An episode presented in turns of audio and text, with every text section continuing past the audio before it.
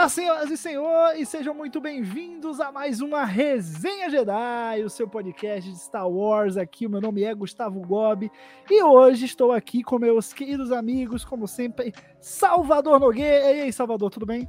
Fala, Gus. Prazer estar com você, com o Murilinho de novo aí. Mais uma rodada de Resenha Jedi. Pois é, Murilo Von Grol, como você está? Oi, Gus. Oi, Salvador. Muito legal aqui a gente falar dessa série aí que, pelo menos, vai dar o que falar aí durante, durante esse podcast. Muito, sempre muito feliz de estar com vocês aqui para falar da melhor franquia de todos os tempos. Olha aí, vamos falar hoje de Star Wars The Bad Batch, temporada 2, rapaz. Ela que já é um spin-off do spin-off, né? Eu acho muito interessante como os clones ganharam destaque aí no universo de Star Wars. E essa segunda temporada, né, protagonizada aí pela nossa querida ômega, né, que desenrola muito mais coisas, a gente vê muito mais revelações, vai entendendo que é que o Império quer, vai entendendo como o Império vai transicionando, né, de República para Império, por baixo dos panos, dando um contexto aí para a vingança do Sith, o episódio 3 é, de Star Wars. Então a gente vai tentar aí fazer uma análise geral dessa segunda temporada, bem relevante, e para mim adicionou muito mais e foi muito mais recheada de, de aspectos realmente relevantes para o lore do que a primeira. O que, que você achou, Salvador? Não, concordo totalmente com essa avaliação, Gus. Eu sinto que na primeira temporada é, o arco dos, dos clones, do, dos malfeitos, era mais ou menos aquela coisa de, ó, ficamos desempregados e fugimos de caminho, deu aquela treta toda, e agora que nós vamos fazer? E eles estavam vivendo essa vibe. Nessa segunda temporada, eu acho que as coisas esquentam por causa disso. Eles começam a perceber que o problema deles não é estarem desempregados, é que eles realmente têm um inimigo a ser combatido. Eles percebem o mal do império.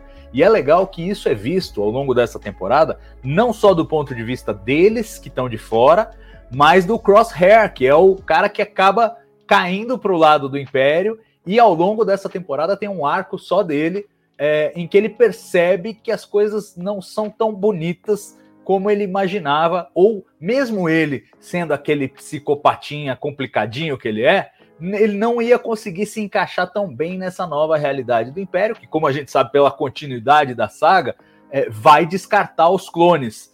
E ele, e ele sofre com isso e começa a ter uma crise de lealdade ali. Ele é, pensa que talvez tenha escolhido o lado errado da história. Eu achei que foi um aspecto muito interessante. Sem falar nisso tudo que você mencionou aí de agregar informações da do, do contexto do universo naquela época. Então, espólio das guerras clônicas. A gente vê o pessoal recuperando o material lá do, do Conde do Cães, Sereno e tal. A gente vê também a questão da clonagem, a ambição dos, do, do, Império, e aí parece ter uma divisão lá de ciência avançada atrás da história dos clones, e por algum motivo isso seria importante para o domínio da galáxia, ainda não está muito claro, e também a trama a trama da nossa queridíssima é, é, Ômega, que a gente não sabe muito bem ainda exatamente o que é, mas a gente sabe que tem pelo menos mais uma cópia dela. E, e, e estamos para entender o que aconteceu e ela termina capturada aí ao final da temporada. Acho que abre meio que o, o, o horizonte para o que a gente pode esperar da terceira com a, com a resolução e a gente finalmente entendendo onde ela se encaixa nesse plano, até porque sabemos que a terceira será a última. Pois é, sei que o nosso amigo Murilo Von aqui em Salvador, ele não é dos maiores fãs de Bad Batch. Mas a segunda temporada te apeteceu mais que a primeira, cara? Um pouco mais, Gus, um pouco mais. O que não significa que chegou ao ponto de me apetecer. O meu grande problema com a série é uma coisa que tu passou ali em passando. Ela é o spin-off do spin-off, assim, é tipo assim, ó. Ela não, na minha, como eu sempre, o meu modo de ver a série, não, não fica mais irrelevante que os personagens aqui apresentados, é o spin-off do spin-off. Porém, uh, eu tentei rever a série para fazer a gravação com olhos mais. Como é que eu posso dizer? Um, olhos mais. com mais vontade de gostar. Não é um pavor a série. Apesar de não ser a série do meu gosto, não ser uma coisa que, nossa, eu ame, queira rever o resto da minha vida, agora meus filhos vão ser o Debete e o BF. Não vai ser. Mas ela tem seus valores, ela, ela contribui na construção de mundo, de amarrar a vingança do Sith lá até o Ascensão. Ela, ela constrói um mundo antes do Império, que a gente sempre soube, por exemplo, os clones deixaram de ser clones para ser né, soldados humanos. Ela, vai costurando essas coisas é muito legal.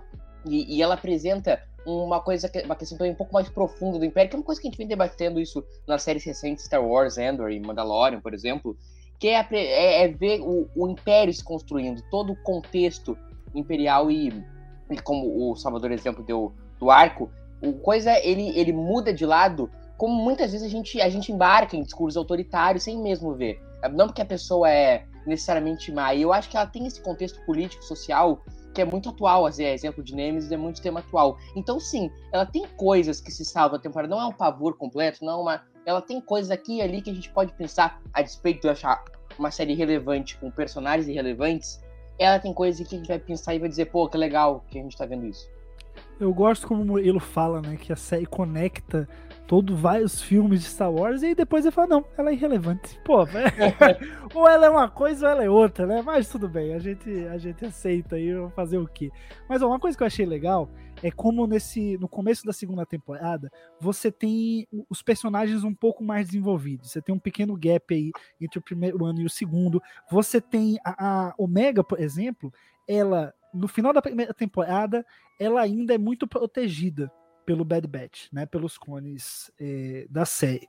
E você vê já ela no começo da temporada, uma ou outra, uma vez ou outra ainda, né, tem esse senso de proteção, mas ela já está muito mais integrada às aventuras, ela já consegue se ver sozinha, ela consegue contribuir com as missões pelo fato, pelo tamanho dela, por seu fato de ser uma criança.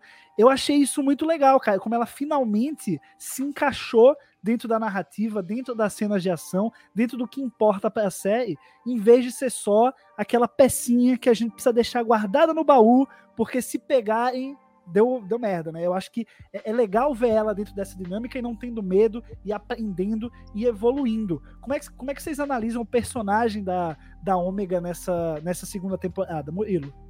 Cara, eu acho que ela é, ela é das melhores coisas de The Bad Bath. E eu acho que Star Wars tá sabendo muito fazer isso. É The Bad Bath, Murilo. O, o banho ruim, o Bad Bath, foi o que eu tive hoje de manhã. Tá bom, Gus, obrigado. Obrigado, professor Pasquale, americano. O, eu acho que é das melhores coisas de The Bad Bath, só pra te encher o saco, é, é, a, é, é a Ômega. Porque a Ômega, ela. E, e, e, como eu disse, Star Wars está sabendo muito construir esses personagens femininos, assim, como a Rey, por exemplo. E, e é muito legal como, como todo o arco dela que a gente vê ela se conhecendo, vai vendo o relacionamento dela com o resto dos clones, e tudo isso vai funcionando muito bem. A identificação que a gente tem com a Ômega é muito fácil ter. Até no final, quando ela tá lá no, no episódio final, depois que ela é capturada e tal, que vem a irmã dela e fala e tal, é, a gente vê essa identificação e, e funciona muito com o contexto com que a série fala, os jovens, a questão da identificação e, e, se conhecendo mesmo. Eu acho que funciona, acho que funciona muito bem. E, e para qualquer fã, Star Wars revisitar, revisitar Camino é, é maravilhoso. Aquele filme espetacular, Ataque dos Clones, né? Quem não gosta. Mas ó, você falou que ela é uma personagem identificável. Interessante essa perspectiva, porque apesar de eu gostar da personagem, eu não consigo sentir identificação por ela. Eu acompanho mais a série e embarco mais na narrativa por conta dos clones. Eu me vejo muito mais neles do que nela. Não sei se é, é uma questão de gênero ou de idade. É, Salvador, você tem essa mesma perspectiva? Como é que você analisa aí a, a personagem nessa temporada? Olha, eu acho a Ômega super importante porque ela é que cria o senso de família do, dos clones. Eles são só uma unidade, aquela coisa da camaradagem militar e tal, mas eles passam a ser uma família por conta da Ômega, eles são os pais da Ômega na prática, né? E, e começam a criar essa relação, e essa relação começa a evoluir nessa segunda temporada para uma maior independência dela. Como você disse, ela passa a ser parte da equipe. Ela não é alguém que eles estão protegendo, mas é alguém que faz parte da equipe, é um membro da equipe. E ela, inclusive, alavanca missões. Quando ela decide ir atrás do tesouro lá e, e convence eles a irem atrás do tesouro e tal, é, é, é uma historinha meio paralela mas que mostra como ela está crescendo de importância. E ela também ajuda a refletir a, as, os dramas pelos quais eles passam. Então, é, o afastamento do Echo, é, no final da temporada, a perda do Tech. É, eu, eu, acho que tem, tem várias, várias é, coisas que a gente sente melhor o drama por conta da presença da Ômega ali que transborda essas emoções pelo fato de ser mais jovem, ser mais imatura. Então ela, ela permite a gente é, é, explorar essas emoções de forma mais, é, mais contundente. Eu não diria que eu tenho uma identificação maior com os clones ou com ela. Eu acho que todos os personagens funcionam ali é, dentro do que eles é, ambicionam atingir. Eu, pessoalmente, gosto muito do Wrecker, para mim é, é, o favorito, que é assim, digamos, é, a ômega mais crescidão, assim. Ele é o cara mais coração do grupo e tal, o mais simplão, mas eu gosto muito dele. E acho que cada um acaba desenvolvendo um favorito. Eu volto a insistir, essa é uma das coisas mais impressionantes de, de Bad Batch. É a capacidade de você ter vários clones, que você vê que são clones, que o dublador é o mesmo, e ao mesmo tempo eles têm personalidades completamente distintas e fazem papéis distintos em cada, em cada missão. Isso é muito bacana. Agora, eu acho que eles funcionam como unidade. E uma coisa que me impressionou nessa temporada foi isso: eles conseguirem é, destacar alguns personagens e deixar eles, eles correrem soltos um pouco. Então a gente acompanha o Crosshair praticamente o tempo todo fora do, fora do, do, do grupo. Mas ao mesmo tempo temos um episódio inteiro que é uma missão dele, é uma missão para o Império, é uma missão do mal, entre aspas. Mas a gente acompanha como se ele fosse o herói da sua própria história. Eu fiquei muito surpreso com essa, com essa qualidade narrativa de Bad Batch, de acreditar que, não, a gente pode pegar um suposto vilão, ou pelo menos alguém que está fazendo o papel de vilão, e vamos escrever uma história heróica, entre aspas, para ele aqui. E um arco heróico para ele, um lance de tragédia. Eu achei muito. Eu, eu gosto muito. É, é, francamente, para mim funciona aí. Acho que depende do gosto de cada um. Me lembra muito os Mercenários, né? Aquele filme lá, tem Stallone, tem todo Van Damme, botaram todos os, os, os grandalhões lá. Isso, isso me lembra mais ou menos os Mercenários em Star Wars. E eu acho, eu acho que é, é muito legal você ver pelos olhos deles justamente essa transição do, da aposentadoria dos clones. E a gente vai ver depois, pô, clone mendigo lá em, em Kenobi. É, né? Então a gente sabe que essa transição tá indo lá para frente. É, e é legal a gente ver como isso aconteceu, mais uma vez, passo a passo. A exemplo do que, do que a gente viu até o episódio 3, que assim a democracia erodindo aos poucos, ela continua aí nesse processo de erosão com a transição para o império. Então a gente ainda vê senadores ali discutindo pautas, projeto de lei para é, acabar permitir o recrutamento de, de é, civis imperiais para o exército imperial, para tirar os, os clones e aposentar os clones. Tem toda uma trama política ali é, sendo desenvolvida. Então eu acho muito legal esse olhar que o, o, os malfeitos permitem que a gente tenha, que são pessoas inseridas no universo, não são os grandes poderosos do universo, não são realmente as figuras mais relevantes da galáxia, como disse o Murilo, mas justamente por isso eles permitem um olhar do povo, um olhar do povo sobre essa transição que está acontecendo da República para o Império. E é, a gente vê isso em várias, em várias ocasiões. É, quando eles vão também, eles parecem que querem se assentar ali naquela, naquele planeta que tem aquela ilha tal. Aí eles ajudam os caras com o tsunami e, e tem toda aquela crise que, que o Império está gradualmente expandindo as suas fronteiras e desrespeitando completamente qualquer autonomia que qualquer planeta pudesse ter. Eu acho tudo isso muito interessante no contexto do universo ainda mais à luz, como mencionou o Murilo, das, das novas, das, das novas produções que estão mostrando, fechando esse gap né, entre o episódio 3 e o 4. E acho que orna super bem. Então, assim, a ômega, digamos, nesse pacote todo, ela é o, é, é o coração, é o coração pulsante desse grupo. Mas o que me interessa mais é vê-los no, no, contexto. É, cara, e falando dessa transição, eu acho muito legal é, como a série coloca isso de forma muito visual, sabe? Você tem, por exemplo, e aqui talvez possam jogar pedra em mim por eu estar falando isso.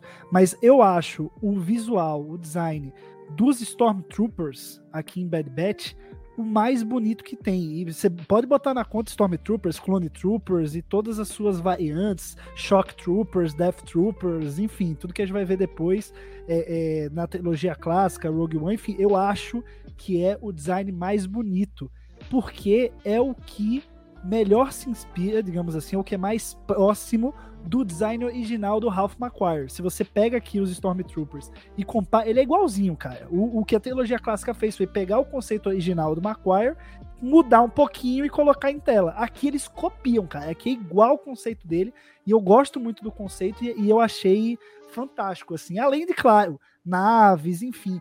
É, queria saber do Murilo é, sobre a opinião dele sobre essa, justamente sobre essa transição, é, como que ele achou, o que, que, ele achou desse, desse contexto, como é dado esse contexto é, aqui na segunda temporada da série. Eu só queria pensar um pouco antes que você falou do lance do visual. Cara, eu acho que das animações que a gente tá vendo aí do, do mundo nerd, essa talvez seja a mais bonita, cara. Me impressiona, tipo, naquela cena final que eles estão chegando na base. Cara, além de um realismo, é de uma beleza, a paleta de cores. A série, ela é linda de morrer. Então, isso, eu acho que essa é uma crítica que tem que estar tá louco para fazer em relação à série. Então, a série tá linda, é maravilhosa, o design é incrível. Isso aí, eu veria a série de, só pelo quão ela é linda. Isso aí eu acho que é um ponto pacífico. A questão da transição, a gente vê, como o Salvador falou, isso sendo construído, né? A gente vê essa questão política. E, e Star Wars, eu acho que funciona melhor assim nesse sentido, sabe? Eu acho que a trilogia prequel, em certo momento, resolveu fazer, não, nós vamos fazer uma trilogia política. Aqui na Nova Era, eles estão pensando, a gente fala disso em Endor, a gente fala de em Kenobi, a gente fala isso na animação, aí todos têm um pinça de, de política. No, no final, não lembro se é no final ou é no 18, tem uma cena que tal coisa, o Tarkin, todo mundo sentado ali conversando, e aquilo ali é super político, estão discutindo que tem gente no Senado que, que quer defender as flores, como o Salvador disse, a democracia que está em erosão, mas ainda não acabou, então tem gente ainda defendendo os clones, tem uma parte da democracia ainda resiste até chegar lá numa Nova Esperança, onde o imperador dissolve o, a, o Senado Galáctico e vira uma ditadura mesmo, mesmo, mesmo. O, o, que é mais legal nisso tudo é que a gente consegue. A gente tinha os seis filmes, né? Até muito pouquíssimo tempo atrás. A gente tinha a trilogia prequel e a trilogia clássica. E tinha uma coisa que a gente preenchia com o nosso fandom ali. E agora, e essa é uma série, um bom exemplo disso, a gente começa a amarrar as coisas, a gente começa a entender e fazer coisas que a gente imaginava mesmo. Que é, não é que o Império virou o que é em A Nova Esperança um dia depois da Vingança do Sith isso é construído. E esse é o mérito dessa série, porque a gente vê todo o contexto e vê acontecendo. Só para complementar o que o Salvador falou da Ômega, concordar com ele, e é o que me faz a Ômega ser minha, minha personagem favorita dessa série, que eu vejo, por mais que o Salvador falou, que ela não tem uma personalidade, eu acho que ela é a, a individualidade na coletividade, sabe? Ela é o locutus dos clones, assim. Ela, ela me passa uma individualidade e uma diversidade em relação aos outros que me encanta pessoalmente. Pode ser pela faixa de idade, pode, pode ter um monte de coisa disso. Mas é a personagem que me encanta e para mim é a, a individualidade da multidão. É, pra, na minha visão, é muito acima dos outros. Não, e a gente ainda tem que descobrir, desculpa, é, Gustavo, mas a gente ainda tem que descobrir, eu acho interessante você mencionar isso, a, a singularidade da ômega, porque a gente ainda tem que descobrir porque ela é especial. A gente está discutindo é, que, a, que, a, série é, lida com personagens periféricos, desimportantes, mas por algum motivo a Ômega é muito importante. É muito importante no contexto do Império, dos planos do Império, nos planos do Palpatine. Eu espero que a gente descubra isso até a terceira temporada. Claramente está caminhando nessa direção. A gente termina ela é, com ela aprisionada e, e acho que mais será revelado sobre ela, que eu acho que vai dá um sabor especial a isso que você falou, Murilo. O fato dela ser singular, dela ser diferente mesmo. É, e, bom, Murilo já falou a personagem favorita dele, né? A Ômega, o, o Salvador falou, o Rek. Eu vou falar o meu só para constar aqui no, no, nos autos, que é o Tech. Eu acho que o Tech é o mais. É o que eu mais me vejo, assim, é o mais divertido. É o, é o nerd do grupo, digamos assim, né? É, Pô, sofreu assim, então, Gustavo. Sofreu então, no final. Ai, não me fala não, Salvador. Chorou, a, gente chorou. Chegar, a gente vai chegar lá e o coração aqui vai começar a né, desfalecer. Mas calma, vamos, vamos, vamos por partes aqui. Queria manter a toada do Murilo, que ele falou da importância, como Star Wars constrói legal personagens femininas. E aqui eu acho que a gente não pode deixar de destacar a senadora Chuchi, né? Que ela faz uma. É, ela é meio que um espelho da, da Padmé eu senti isso, sabe? É como se, não sei, ah, não, não queremos a Padmé, quer dizer, não queremos não, né? Não temos como, que a Padmé morreu. E Gustavo Gomes assim, não quer a Padmé. Não, mas não, não, ela é o espelho da Padmé. Ele disse, ele disse você vê que ela tem uma insegurança, mas que ao mesmo tempo ela tem a bravura de lutar é, pelos direitos dos clones, falar abertamente contra muitas das políticas do, do Império e ajudar o Rex. Queria saber de vocês o que, é que vocês acharam do arco dessa personagem. Eu achei que, pô, ela foi introduzida em Clone Wars. É, eu acho que eu, eu queria ver mais, assim, cara. Eu realmente me, me encantou.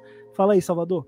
É, eu sinto que ela é a herdeira política, digamos assim, da Padmé. Né? Então ela faz o mesmo papel, ela tem os mesmos ideais e os mesmos valores, e é uma daquelas, daquelas presentes no, no Senado Galáctico que estão tentando, é, é, que ainda estão acreditando. Eu acho que tem um, tem um quê de ingenuidade ali nela, de acreditar ainda na democracia como a Padmé acreditava. Não, vamos resolver, é pela política, é pelo diálogo, é pela conversa. É, e, e e eu acho que aos poucos ela vai percebendo aqui também, e esse é, é, é parte interessante desse arco dela, vai percebendo que não vai dar pé, que é uma coisa que a gente vê com vários, vários senadores da República. A gente vê com a Mon a gente vê com, a, com, com o, o, nosso queridíssimo lá, o de Alderan, esqueci o nome dele. O Bem da... É, bem Organa, exatamente. O, o, pai adotivo da Lé. Então, assim, é, vários deles começam tentando pelo Senado manter as coisas num nível civilizado e logo vão descobrindo que não dá pé. Eu acho que ela faz essa descoberta nesse arco, que ela começa a tramar por fora. Não, precisamos proteger os clones e tal, e não sei o quê. Ela começa a perceber que a política não é mais um caminho para a resolução dos problemas é, da antiga república do, do novo império. E, e ela começa tentando fazer isso. Tentando fazer isso, aí expõe toda a conspiração lá da destruição de caminho, e no final o Palpatine vira aquilo contra ela e fala: é, esse é o motivo pelo qual a gente tem que fazer sim a lei lá do, para recrutamento civil e tal, e não sei o quê, e, e vira de ponta cabeça o negócio todo, o que não me parece irrealista do ponto de vista da política. Às vezes é assim mesmo que fazem. Quando querem empurrar uma coisa, se o argumento é A, é porque é A, se o argumento é B, é porque é B e vai ser daquele jeito mesmo. Então, eu, eu acho muito interessante. Para mim, ela é, é, é, aquilo que você falou, Gus. É, não, não podia ser a Padme porque a Padme morreu, e eles criaram, digamos, uma sucessora uma sucessora é, política da, da Padmé para ter essa voz no Império. E é legal sempre aproveitar esses personagens mais periféricos que vêm ali da, de Clone Wars e vêm da, da trilogia prequel e explorar. O, o pai dela é o George Lucas, não é? Não é aquele cara que era o que foi interpretado pelo George Lucas no filme? Sim, que passa dois segundos na tela, assim, por trás, que você mal vê e tal, e ele tá ali. Mas é o, é é o George qual, Lucas. Qual dos filmes eu não lembro disso? Eu acho, acho que, é, é eu acho que é a vingança do Sif. Eu acho é. que é o 3, assim. O Jorge Lucas, é toda maquiagem e tal, ele, ele passa assim atrás numa cena. É, se, pô, nem o fã consegue detectar, sabe? Você só sabe depois que você lê em algum lugar, aí você vai voltar pro filme, você vai parar naquele frame, e aí você vai olhar, ah, o gordinho aqui é o Jorge Lucas. O né, gordinho. Tá? Mas na hora você não consegue saber, cara. Na hora não dá, assim, não, não, é, nem, não é nem parecido assim com, com ele. Você tem que realmente estar tá muito por dentro das curiosidades da, das trivias do, do, da vingança do Sif, né? Ô Murilo, queria saber de você, ainda falando desses personagens é, que estão nessa missão, né, de, de lutar pelos direitos dos clones, meio que isolados na galáxia, mas tentando unir forças de algum jeito para tentar libertar é, alguns clones que agora estão servindo a, ao Império. Você tem aí é, o Echo se juntando ao Rex, né, para tentar salvar essa galera. O que é que tu achou desse arco assim? Você acha que, que pelo menos aí Bad Batch ficou um pouco mais Clone Wars para você, não? Ficou, ficou. E o Rex é um personagem que não tem como não gostar, né? Pelo, pelo pelo simples fato de ele ser um bom personagem, o que já faz ele soltar na frente, eu, eu curto muito ele, e que tem o lance de nostalgia dele ser Clone Wars, assim. E, e, ela vai se aproximando, parece que a gente tá vendo. Aquilo que a gente sempre comenta de Star Wars, que parece que aí entra uma outra série no meio. Parece que a gente tá vendo, às vezes, cenas e episódios de Clone Wars dentro do The Bad. E, e, isso já é incrível por si só. E, me repetindo, é a gente vê essa questão política. Quando a gente vê a senadora ainda, quando a política ainda é uma arma de defesa para os não favorecidos. Porque é, não, é uma, ainda. Tudo bem, é uma ditadura, é um imperador, mas a política ainda é uma arma que possa ser usada para defender os não favorecidos. E daqui a pouco não vai virar, vai ter que ser na bala mesmo, vai ter que ser invadindo a Estrela da Morte. E o Rex é um pouco desse desse desse fio já indo pro lance do não, cara, não tem outra solução senão a gente a gente ir na, na arma e tal. E é uma construção muito legal dentro. E o Rex é um personagem fantástico, né? Eu dou gargalhadas e gargalhadas vendo, vendo o Rex. Saudades, saudades de Clone Wars. Pois é, cara. E aí, ó, teve também personagem que, pô, tá, tá no meu coração. Está no meu. E quem não, quem não gosta é maluco, tá? Maluco. Ele que também veio direto de, de Clone Wars que é o nosso querido Gandhi, o Wookiee Jedi, que está aqui em Bad Batch novamente. Eu, quando ele apareceu, vibrei, falei, porra, ele sobreviveu! Ó, do 66, que coisa maravilhosa, porra, que delícia. Salvador, suas palavras para Gandhi, é isso. Eu, eu, por mim, eu deixava, fazia um episódio aqui no Resident Evil só ah. para Gandhi. é, eu não sei como a gente ia desenvolver um episódio inteiro sobre ele, mas é, mas é divertido ver esses, esses personagens, e eu acho que tem muito esse aspecto que você destacou, dos sobreviventes que a gente não sabe muito bem, a, a representação da, da Ordem 66 lá foi uma coisa meio sumária, e a gente sabe que os sobreviventes se espalharam, mas a gente não sabe exatamente quem. Então, descobrir, por exemplo, a gente acabou de descobrir em Mandalorian como é que foi a sobrevivência do Grogu, né? É, enfim, envolveu o personagem do Ahmed Best, tudo isso aí. É, agora a gente descobre que o Gandhi também também está vivo. Eu acho que é, é, é, muito. Quer dizer, está vivo. Até quando, não sei, mas pelo menos uhum. sobreviveu à Ordem 66. E eu acho muito legal esses resgates, porque é, isso é uma coisa muito curiosa de Star Wars. Você estava mencionando que o George Lucas apareceu em dois frames lá, não sei o quê. Você tem que pausar e estudar para você saber que é o cara que fez o, o papel. É, Star Wars tem muito disso. Às vezes o personagem aparece numa sequência de um filme é, não tinha nem nome em tela, né? Não é dito o nome dele, mas tem o um nome, porque os caras criam todo o lore por trás. E os fãs querem saber o que aconteceu com esse cara antes e depois de onde ele veio para onde ele vai. Então acho que dar essas pinceladas, usar essa série como outras séries, para dar algumas algumas pinceladas de onde estão os personagens e dado o momento do tempo é muito legal. A gente vai ver também o Saul Guerrero aparecer lá para frente também nessa, nessa temporada, né? E é sempre legal quando eles fazem essa ponte de gente que a gente conhece de depois dessa história ou de antes dessa história e conta onde e, e como eles estão naquele momento. E claro, o Gandhi aí teve, teve um papel importante num dos episódios. Pois é, o Salvador mencionou o Sol, eu gostei dele aqui, mas o, o Sol ele, ele é aquele cara que meio que já passou do nível, já entrou no nível arroz de festa, eu acho. Porque ele tá no Rogue One, antes ele já tava no Clone Wars, aí ele apareceu no Jedi Fallen Order, aí tá, tá no Endor. E, sabe, parece que, que o pessoal pegou ele, os, os fãs gostaram, e falaram, não, vamos sair botando ele tudo quanto é lugar, porque esse cara aqui representa o, o rebelde terrorista, né? Eu acho que ele não é, não é a ala, digamos assim, democrática, republicana do que a gente tem como rebelde, né? É, Murilo, você gostou do, do Sal aí nessa, nessa temporada de Bad Batch? Cara, eu vou me alinhar bastante contigo, assim, eu gostei, mas tô satisfeito já, entendeu? Se você tá fazendo por mim já, por mim não precisa mais, entendeu? Acho que eu, eu já vi o suficiente.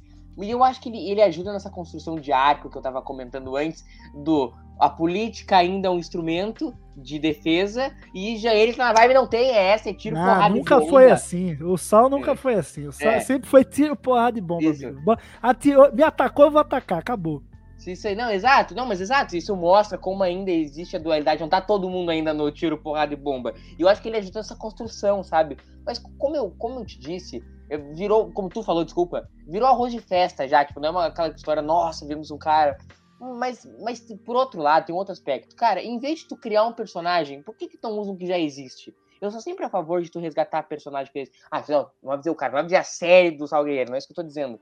Mas, se é pra usar, tipo, assim, o cara vai, vai ser um papel em um episódio, cara, faz um afaguinho nos fãs. Pega um cara que eles conhecem, não vai pegar um cara que não vai de, vai fazer um episódio sair de lugar nenhum para lugar nenhum. Entendeu? Pega um cara, cria, pega um cara que já existe, o cara fez meia cena, no caso dele não é isso. Ele faz cena em todas as séries. Mas não precisa criar um, já tem um, entendeu? Mas também tô satisfeito, pode pegar outros. Esse aí já tamo, tamo bem. Ele já fez o Natal das Crianças com, com Star Wars. Ah, com certeza, cara, com certeza. Você, Salvador, você, isso ele mencionou assim, de você ter justamente essa, esse núcleo, né, que busca uma solução mais pacífica, ou pelo menos é, busca o pacifismo até onde dá, o diálogo até onde dá, a política até onde dá, em vez de partir pro tiro. Como é que você achou da representação disso nessa, nessa segunda temporada? Não, eu acho que funciona e funciona em múltiplos níveis. A gente já falou da questão política, acho que tem também o arco do Code, é, que é outro, é outro clone que sobrevive ali às guerras clônicas, ele tenta continuar no Império, e ele, ao longo dessa temporada, ele tem essa percepção de que ó, não, não vai rolar isso aqui, isso aqui não é para mim, nós não estamos fazendo a coisa certa. E ele tem esse, esse arco em que ele está junto com o Crosshair, e, e, e, primeiro ele quer achar uma solução diplomática, ele quer resolver as coisas na conversa, no, no velho estilo da República, e o Crosshair já chega, bom, temos que matar esse cara, então mata esse cara, e acabou, e acabou a conversa. É, então, acho que essa, essa, esse dilema de até onde a gente pode tentar resolver na conversa e quando a gente precisa passar para métodos mais radicais de combate à opressão do império, é, tá traduzido nessa temporada em vários, em vários planos. Então, no plano político e no plano militar também, no plano dos do soldados. Eu acho que toda aquela. Você estava mencionando a coisa do visual, né? E, e os Stormtroopers e, e, a coisa de ser baseado no, no material original do, do Ralph McQuarrie. Me parece, primeiro, uma tradição de Star Wars. Nenhuma arte conceitual que já foi feita está perdida, ela pode aparecer a qualquer momento, em qualquer circunstância. Acho que orna bem é, do ponto de vista de bastidores, mas é muito legal também e muito trabalhado nessa temporada a ideia de como os clones estão sucateados, como a política do Império está priorizando o armamento e, e a equipagem do, dos, dos, novos Stormtroopers aí, com o, pro, o projeto de recrutamento e tal, e estão escanteando e sucateando os clones que tem que trabalhar com qualquer porcaria que sobrou das guerras clônicas. Eu acho que até nesse sentido é muito legal você ter o, uma armadura espetacular do, dos Stormtroopers, porque cria esse contraste. Você vê os clones capengando e ao mesmo tempo os, os brilhosos novos Stormtroopers. Ah, pois é, cara. Chega a dar uma, uma dó dos coitados do, dos clones. Mas, ó, um personagem aqui que a gente também não pode deixar passar, eu acho que, pô, tá aí, vai fazer um estrago danado aí na terceira temporada, é o nosso nada querido Dr. Hemlock. Que eu acho que ele, ele consegue, finalmente, eu acho que a gente consegue ter na série um personagem que personifica o mal do Império sabe? Porque na primeira temporada a gente teve ali o Crosshair fazendo esse papel, mas pô, o Crosshair ele já foi nosso amigo, a gente entende que ele tá do outro lado, mas que em algum momento ele pode voltar, sabe? Você mesmo fala que tem essa, essa construção de arco dele num tom heróico para contar é, é, uma aventura dele. Então, assim, você sente que ele ainda é um personagem que pode voltar, que, que enfim, ele, ele não é 100% mal, né? Ele não é encarnação do mal. O Dr. Hemlock, não. O Dr. Hemlock, pô, é insano, doido, imperial e é isso aí mesmo. É o cientista maluco, né? O, o arquétipo clássico do cientista maluco e que consegue dar esse teor mais vilanesco. Que eu acho que, apesar de toda, todo o crescimento do império, toda a repressão causada pelo império e o medo que o império causa, é, você precisa de personagem fazendo esse papel, personificando isso, sabe? Porque senão vira uma coisa muito amorfa, né, cara? Ah, o Império é do mal. Tá, mas o que exatamente é o Império? Então eu quero saber de vocês, cara. O que vocês acharam desse, desse personagem que, pra mim, olha, é, é um grande destaque, assim, da, da temporada. Vou começar com o Murilo.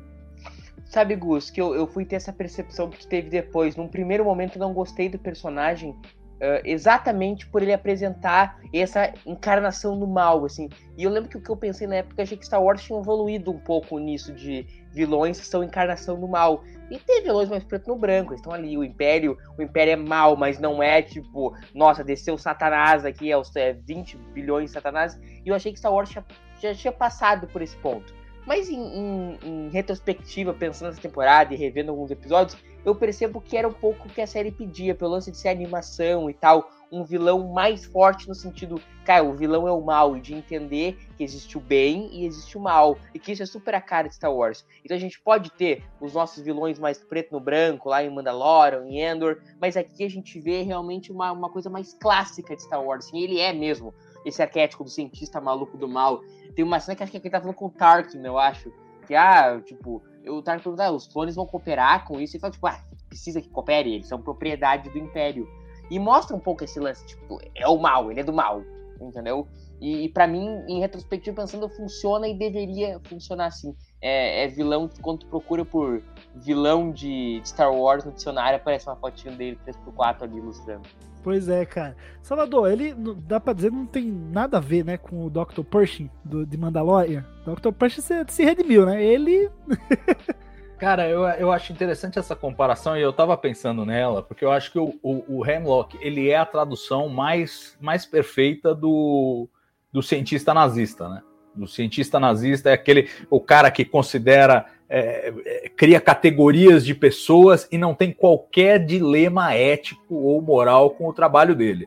Ah, é para clonar essa criatura gigante aqui, para weaponizar essa, essa criatura, beleza. É para estudar clones e explorar a tecnologia dos caminoanos e torturar os, os, os clone troopers, beleza. Ele não tem o menor problema, o menor, a menor objeção Já o, o, o, Pershing tem outra, tem uma outra pegada. Ele, ele, você percebe que ele tem boas intenções. Ele está disposto a violar as regras, mas porque ele acha que vai produzir um bem melhor, um bem maior, né? Aqui não, aqui o Hemlock ele está a serviço do Império mesmo. Ele é ambicioso, ele quer só crescer.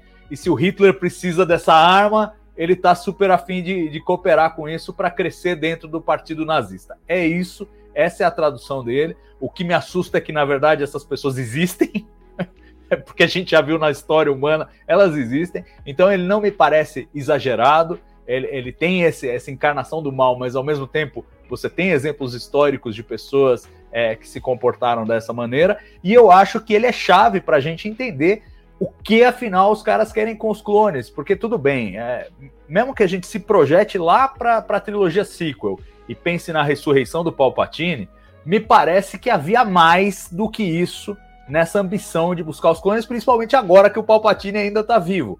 Ele por algum motivo queria essa tecnologia para consolidação do Império e não está claro que seria só para clonar ele mesmo ou se tem alguma outra coisa e onde que a Ômega se encaixa. Sem dúvida, o Hemlock é, tem um papel a cumprir aí para a gente entender que diabo é isso, que diabo é essa divisão aí de ciência avançada do Império que está estudando clonagem.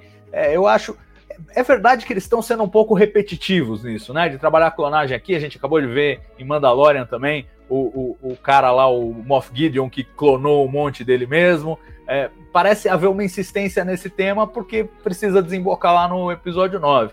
Poderiam ter feito mais discretamente? Poderiam, mas eu acho que se tem uma série para você trabalhar clonagem, é na série dos clones. Então faz todo sentido que essa trama esteja aqui e que ela fale pessoalmente ao, ao, aos malfeitos, né? Que ela não, não, não, seja uma coisa tipo, ah, estamos preocupados porque o Império está fazendo pesquisas não sancionadas aí, antiéticas. Não, são os caras mesmos, os colegas deles, os, os, os irmãos deles, de uma forma muito literal, que estão sendo é, explorados e, e, e, torturados ali por algum motivo que eles nem entendem muito bem qual é. Então acho que nesse ponto aqui essa, essa trama se encaixa muito bem e, e eu estou muito ansioso para ver o que, que vai vir na terceira temporada. Pois é, cara. Mas ó, nem tudo são flores. Precisamos entrar nesse momento aqui. Eu não queria. Dói no peito, né? É uma ferida ainda aberta em meu coração. Morte do nosso querido Tech que é uma cena que eu achei espetacular. Não tem um grito, né? Não tem medo, é só uma uma solidão, né? Ele se, se deixando ir. Cara, ai meu Deus, só de lembrar chega a dar um negócio aqui, hein, Murilo? O que é que quais são os sentimentos por aí, hein, com esse desfecho do personagem? Cara, me, me satisfez, apesar do, da sequência toda do, do final eu não ter gostado, mas a gente pode falar depois, falando especificamente da morte. Eu achei o lance de não ter gritaria e de não ter barulho muito. que funcionou muito, assim, me lembrou o final de Ordem da Fênix, em que eles cortam o som do grito do Harry quando o Sirius Black morre, que ele fica lá, parece que tá berrando, mas a cena, tipo, fica uns 30 segundos num silêncio absoluto. E, e me lembrou essa cena aqui, por, e eu acho que funciona quando a morte ela é assim, menos gritada, tipo, meu Deus, é o fim do universo. E funciona, assim, por mais que não seja um, um fã incondicional do personagem, a cena é de fato muito bem feita. O meu problema com a sequência, de um modo geral, é que eu, eu já. Parece que eu já vi mil vezes essa sequência de, de trem na neve, eh, no ar, entendeu? Tipo, Han Solo, eh, Capitão América First Avenger. E é uma cena que já, para mim, já passou, assim. Então toda a sequência. Não, vou dizer que me incomodou, assim, mas tipo, eu tava tipo assim, ah, tá bom, bora. Mesmo o Rogue One tem uma coisa parecida com isso, né? É, ah, planetas tem neve, gente. Tem, não dá pra não, fugir neve, disso, né? Trem e carregamento, invadiu o carregamento, entendeu? Não eu, não, eu não me incomodei nada com isso. Acho que é a filosofia dos caras. Eles fazem isso. É o que eles fazem, né? Eles invadem coisas, pegam coisas, resgatam coisas. É, eu acho que tava dentro. E assim, eu achei muito, muito poderosa. É uma cena e uma sequência que, primeiro, mostra que as, os riscos são reais na série nem todo mundo vai sobreviver. A gente já teve a perda do Crosshair, mas teve aquela perda mais ou menos. Né? Ah, ele muda de lado, mas será que ele vai continuar? E aí a gente na segunda temporada vê que ele continua e que ele também está fazendo um, uma jornada de reencontro aí com, com o, o, os outros do grupo, os outros malfeitos. E, e eu acho que é, essa cena do Tech e essa perda do Tech, ela serve muito bem para dizer, olha, ninguém está seguro. Se você acha que tem alguém seguro, na terceira temporada pode morrer mais gente, pode morrer todo mundo, pode dar uma de Rogue One, vão matar todo mundo. É, tudo pode acontecer, é um momento muito sombrio da galáxia e, e ninguém está seguro. Achei especialmente triste porque construíram o arco do Tech justamente para a gente sentir num nível pessoalíssimo, assim, personalíssimo, a, a, perda dele. Arrumaram até uma namoradinha para ele, tava todo mundo, pô, o, o ambiente tava, tava tão legal para ele. E, e o que me mais é, afeta na, na, na, perda do Tech é assim, é que ela é muito consistente com o personagem. Né? O personagem que ele não se deixa levar pelas emoções, ele trabalha no lado puramente racional. É, qualquer outro personagem falar, não, quem sabe vai dar, vamos tentar uma outra coisa. Ele fala, não tem outra saída. Ou eu corto isso aqui e vou embora, ou vocês morrem comigo. Essa é, essa é a escolha e ele faz a escolha que ninguém é capaz de fazer. Né? Então acho que assim é muito fiel ao personagem, ao que é o personagem. E, e, nos dói mais ainda, porque ele, de novo, tinha a namoradinha lá, a gente torcendo, pô, que se abre um pouco, seja um pouco mais humano, e ele vai até o final naquela coisa da lógica do raciocínio e, e morre por causa disso. É, é muito forte. Acho que tem toda essa combinação e é muito bem executado. Uma cena. Eu, eu fiquei arrasado também. Fiquei arrasado. Putz, é, perdemos o tech. Quando, quando foi que nós seguimos ordens, né? Porra, que. Ai, que dor, que dor. Chega a cair, cair uma, uma gota de suor dos olhos aqui. Mas, ó, a gente não pode terminar esse papo sem falar do destino da Ômega, né? E do que a gente pode esperar da, da terceira temporada, o que a série nos deixa para a terceira temporada. Ela que é resgatada, a gente tem um interesse do, do Palpatine ali, o Império, né? Vai, enfim, fazer estudos, ou. Enfim, isso eu quero saber de vocês aí. Fechamento da, da Ômega nessa segunda temporada e perspectivas para o terceiro e último ano de Bad Batch. Vou começar com você, Salvador, agora.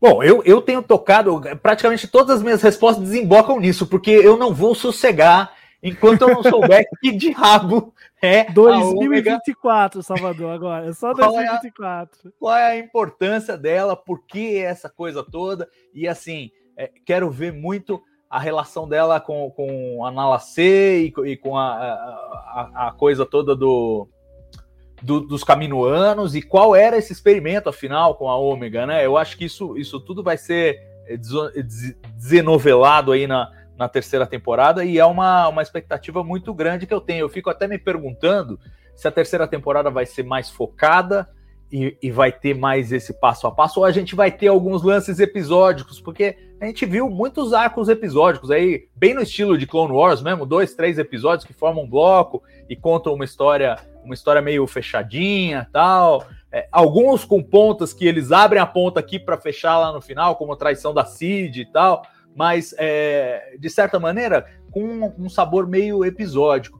Agora, com esse drama todo e com uma clareza de propósito muito maior para os malfeitos, eles sabem, eles estão contra o Império, eles querem resgatar a Ômega, eles perderam o Tech, eles, eles sabem que o Império realmente é maligno. É, se não vai ter um foco muito maior, não vai ser meio uma temporada de endgame, assim, que cada episódio vai avançar a gente nessa, nessa questão aí da trama da Ômega e como isso vai terminar. Se vai terminar com um final feliz, eles vão conseguir resgatá-la, eles vão conseguir escapar, ninguém mais vai morrer, ou se vai terminar do jeito Rogue One, morre todo mundo mesmo e acabou. Vamos ver o que que, o que, que vai ser. Eu tenho uma curiosidade enorme. Acho que eles construíram bem nessas duas temporadas, não só as personalidades, como a, as apostas, e agora a terceira temporada vem para entregar tudo isso só fico frustrado que vai acabar na terceira, mas enfim, ossos ah, do ofício.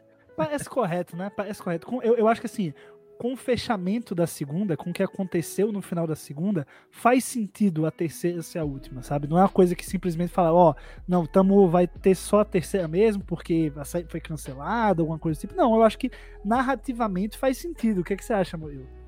Não, eu acho que, que é o momento de encerrar exatamente para não ficar entrando no terreno de outra série, sabe? E, e, de contextos políticos. Então, cara, contando essa história até aqui, vamos até aqui. Uh, me alinho no, no, que o Salvador falou. Me interessa saber o que vai acontecer com a Ômega e tem um, uma esperança que talvez seja vá desembocar lá na ascensão e ela seja talvez uma chave para a gente entender tudo isso. É uma expectativa que eu tenho e uma expectativa que a série seja mais focada na Ômega, porque de, várias coisas que eu gosto e não gosto na série, a Ômega, de fato, é a que eu mais gosto. Mas ao mesmo tempo, cara, a gente teve quantos episódios na primeira temporada, na segunda temporada? Bilhões. Então tem espaço para tudo e tem espaço para todo mundo. Aguardarei ansiosamente 2024. Ah, com certeza, até porque aqui, né, o, o é, são os stakes, né, estão lá em cima. Então, assim, é Palpatine agora no jogo, entendeu? Não é Crosshair, não é o Hammer. Ah, tem, vai ter o Crosshair, tem o Hammer, mas assim, Agora o negócio é com o pai, é o, é o, vilão dos vilões da saga de Star Wars. Então não, não tá pra brincadeira. Se o Murilo achou que ah, os personagens aqui são irrelevantes, na terceira temporada, quando a gente for analisar aqui, ele não vai poder falar porque né, o palpamito está lá, não é isso mesmo, Salvador?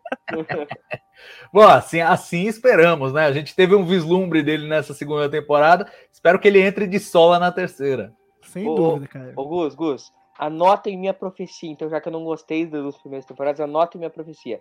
A terceira temporada não será só a melhor temporada da história de Star Wars. Será a melhor obra cinematográfica da história de Star Wars. Melhor que Império Contra-Ataca. Tá? Uma série ser a melhor obra cinematográfica nem tem como, né? É, Mas enfim, não vou... Anotem, marquem minhas palavras. Só no, só no Murilo Verso. Só no é, Murilo Verso. No fantástico mundo de Murilo. Mas ó, temos que dar as notas, né? Falamos no episódio passado da terceira temporada de Mandalorian, demos as nossas notas, vamos aqui dar as nossas notas para a segunda temporada de Bad Batch. De 0 a 5, Murilo Von quantas estrelas aí você, você dá para a segunda temporada de Bad Batch? Uma estrela e meia. Ah, tá de brincadeira, Moelinho. Que é isso, cara? A primeira temporada eu daria uma, então uma e meia nós temos Sim. uma evolução perdoa, Senhor, ele não sabe o que diz. E você, Salvador, quantas estrelas para essa temporada? Cara, é, essa, essa temporada vai é, é de 1 a 5, né, que a gente dá aqui. É, Exato. 0 a 5. É, 0 a 5. É, vou dar para essa temporada eu vou dar 4. Para a temporada anterior, 2,5. Acho que ela ainda estava achando o seu seu caminho e, e de vez em quando se perdia um pouco, mas eu achei essa temporada muito focada, assim, muito. Cada episódio me interessava e cada, e cada lance dos personagens e a exploração periférica do universo, tudo me interessou, tudo funcionou para mim. É, só não é perfeito porque não tem Jedi. E aí Jedi perde um pontinho, mas. Tem vai... o maior de todos, Salvador. Grande, o Hulk Jedi, cara. Como que não tem Jedi? Ah, ele é Padawan. O Gandhi só... é Padawan, não é? Padawan não conta como Jedi, pô. Sobreviveu a Ordem 66. Tá é, melhor que é Jedi. Que é o quê? Tá é, vivo. É, é Padawan. Padawan. Não, o... não, o cara que passa no, no Norte 66, ele já fez todos os testes ali, o da coragem, do espírito. Não, ele fez o teste prático, cara. Você sobreviveu à maior caçada Jedi da história, é. pô. Salvador chineliando. Salvador chineliando. O coisa aí, vê se pode. Nesse não, não, só tô dizendo que ele é padawan, que assim, não é um Jedi, assim, muito Jedi, que a gente viu, nossa, esse foi o episódio do Jedi. Não, né? Mas mas enfim, quatro estrelas para a segunda temporada, duas e meia para a primeira temporada. Essa é a minha nota. Respeitem grande, mas ó, vou dar minha nota também. Né? A primeira temporada eu vou ficar no 3,5 e essa eu vou ficar no 4. Acho que teve um, um, Eu gostei muito da primeira, teve um claro salto para a segunda. Ainda alguns elementos me incomodam aqui e ali, mas eu acho que, cara, pelo que essa segunda temporada constrói, né, para o que a gente vai ver na terceira, eu acho que, sabe, é, é, é, muito, é muita coisa, é muita informação, é muito detalhe, é cada personagem vem acrescentando, é também acrescentado ao, ao Lord Star Wars, a construção do personagem. Então, assim, você vê realmente, como o Salvador falou, é mais focado, é mais empolgante até, eu diria, sabe? É, é mais legal de você acompanhar mesmo, de você ver aqueles personagens, o crescimento deles, a, a consolidação. Eu acho que é isso. A temporada ela apresenta, mas nessa consolida os personagens, né? E a terceira eu acho que vai é, torná-los heróicos, torná-los ícones, que é quando eles vão enfrentar realmente o perigo maior, aí é, é, personificado no próprio imperador que tem interesse na nossa querida Ômega. Então vou ficar com, com quatro estrelas. Daí eu queria dar meio a mais só por causa do grande, mas vou ser honesto, vou ficar com, com quatro mesmo. É, eu acho que é uma, uma nota justa. E a gente vai ficando por aqui, galera, com mais uma resenha Jedi. Falamos aqui da segunda temporada de The Bad Batch. Queria agradecer ao Salvador, a Murilo e principalmente a você que ouviu até aqui, que vem acompanhando o Resenha Jedi semanalmente. Se, né, claro, você quiser aí assinar na plataforma de podcast que você está ouvindo, assina, vai, deixa um comentário pra gente nas redes sociais, enfim, vamos continuar esse papo sobre Bad Batch, sobre Star Wars nas redes, e a gente volta na semana que vem, claro, falando da grande saga que o Murilo falou que é a maior de todos os tempos, né? Mas para evitar polêmicas, né, uma das maiores franquias da história do entretenimento. Uma das maiores. E é isso. Até a próxima Resenha Jedi. Tchau, tchau.